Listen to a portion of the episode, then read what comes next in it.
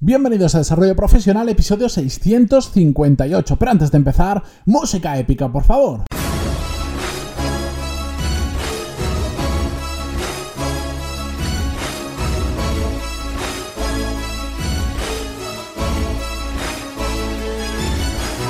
Muy buenos días a todos y bienvenidos un miércoles más a Desarrollo Profesional, el podcast donde hablamos sobre todas las técnicas, habilidades, estrategias y trucos necesarios para mejorar cada día en nuestro trabajo.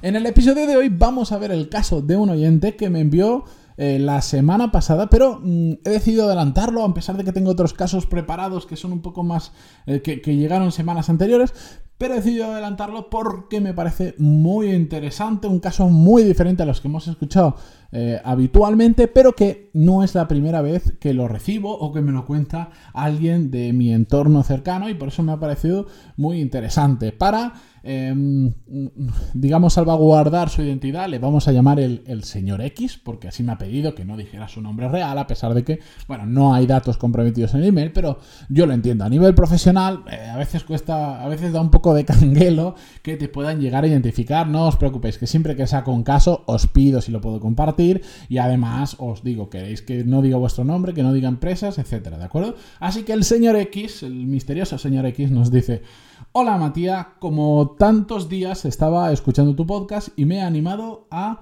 contarte mi caso.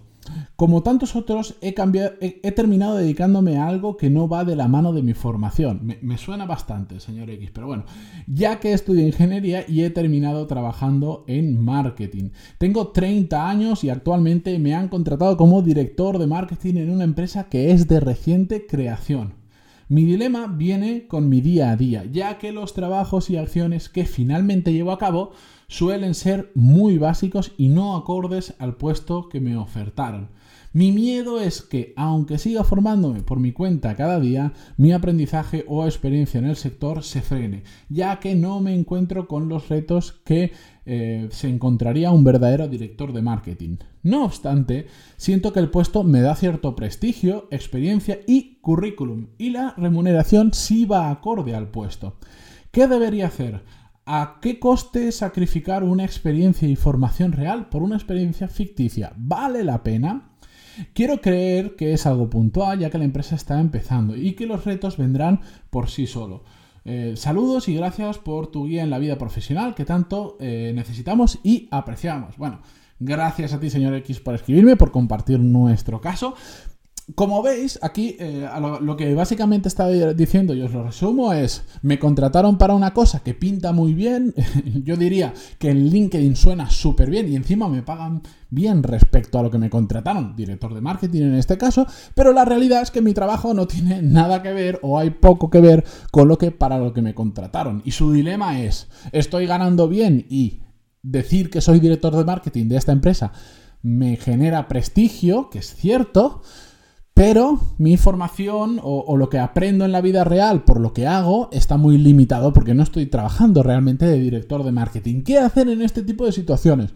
Bueno, hay muchos caminos que se pueden seguir. Yo, el primero que intentaría en el, caso del señor X es em, luchar por terminar transformando eso que ahora serán pues tareas del día a día que no tienen que ver tanto con el marketing como nos gustaría en que sí lo sean. Es decir, a ti te han contratado de director de marketing.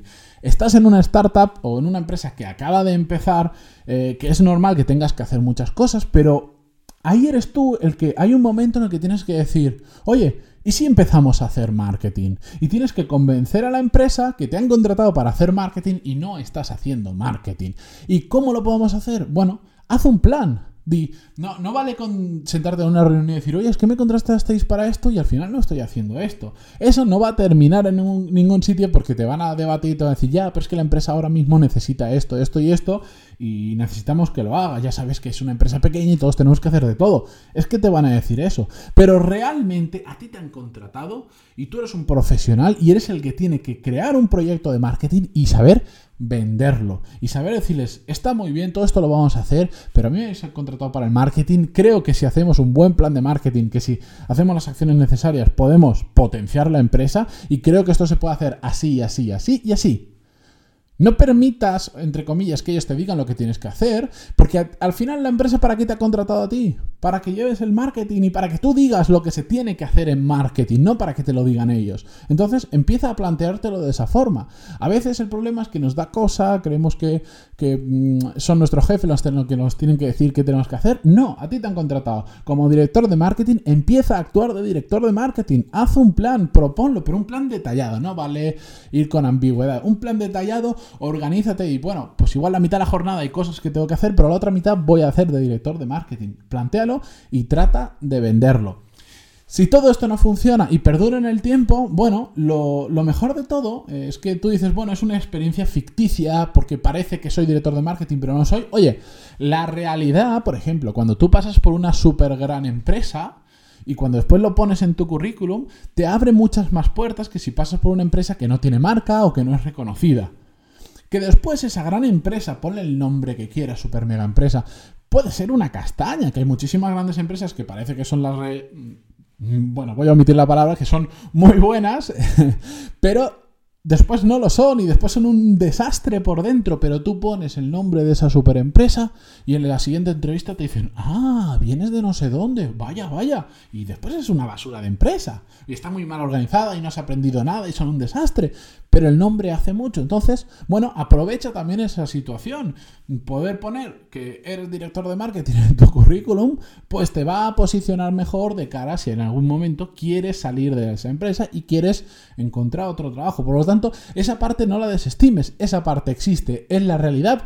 Y lamentablemente los prejuicios del el puesto o el tipo de empresa que es y la marca que tiene afectan a la hora de buscar trabajo. Que sí que es cierto que después, si es una buena persona que está entrevistando y es una persona seria, cuando te entrevistan, pues eh, si realmente tú no tienes experiencia en el puesto, lo van a notar, por supuesto. O igual no cumples exactamente lo que ellos están buscando, pero abre muchas puertas. Así que esa parte es algo bueno dentro de aquello que eh, no te gusta. Y si finalmente decides que no te vale la pena eh, ese prestigio respecto a que estás perdiendo oportunidades profesionales y de formación y de aprendizaje, bueno, simplemente busca de trabajo, pero esto lo puedes hacer en paralelo a, tu actual trabajo y cuanto más tiempo estés como eh, director de marketing, pues eh, más te va a posicionar por el mismo efecto que hablábamos antes.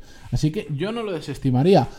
Otra cosa ya es que digas, a mí es que me da un poco igual todo esto y a mí lo que me frustra es tener que hacer otras cosas cuando yo creo que valgo mucho más. Pues entonces te diría, perfecto, si no puedes proponer un plan o te van a ignorar o la, o la situación en la empresa no va a cambiar, ponte ya a buscar un trabajo nuevo. Así de simple, así de simple, aunque después no tenga tanto renombre como lo que tienes ahora, etcétera, etcétera, pero si te frustra esta situación, busca un trabajo donde sí que puedas actuar como aquello a lo que tú te quieres dedicar. Si es que al final las soluciones si nos paramos a pensar, son muy fáciles. Hay diferentes alternativas, hay que ver los pros y los contras de cada alternativa y tomar una eh, decisión. Pero también quiero decir a todo el mundo que esto de que en el título nos digan director de marketing de tal empresa o lo que sea, el título que ponga en LinkedIn super guay, a lo que es la realidad, esto es como Instagram. ¿Habéis visto estas fotos que, que se ponen en Instagram que dice que sale la foto de una persona ahí súper perfecta, súper feliz y después te sale la foto de cómo se ha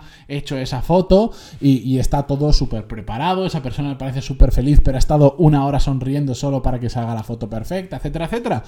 Pues con los títulos de LinkedIn o los títulos trabajos pasa exactamente igual. Hay mucha como rimbombancia en los títulos y después dices, pues si al final mm, tu trabajo es una basura. Pero claro, lo pones en inglés eh, y le pones un título súper chulo y parece que seas el amo del mundo. Y después, pues, pues te tienes que comer trabajos basura, como todos hemos comido en alguna ocasión. Pero bueno, mm, a lo que me refiero es que simplemente eso es algo que existe, que no lo vamos a poder cambiar.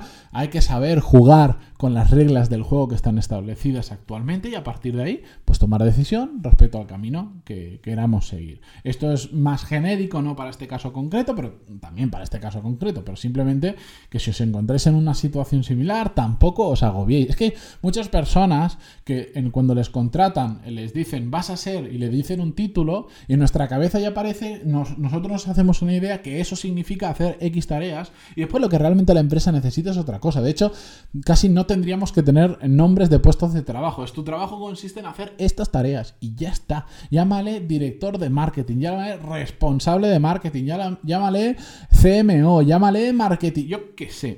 si es que da igual el título, si lo importante es ¿Para qué me has contratado? ¿Qué, qué es lo que quieres que haga? Esto, ¿estoy de acuerdo? No estoy de acuerdo. Y ya está. Es que el tema de los títulos causa muchísimas confusiones profesionales. Pero bueno, con esto espero haberle resuelto al señor X su duda. Si no, como está escuchándolo, eh, porque le dije atento la semana que viene, que directamente te respondo a través del podcast.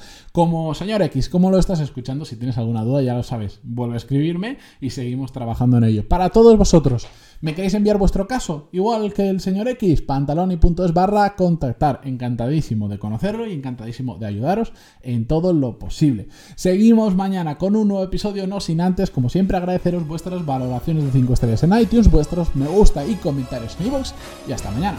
Adiós.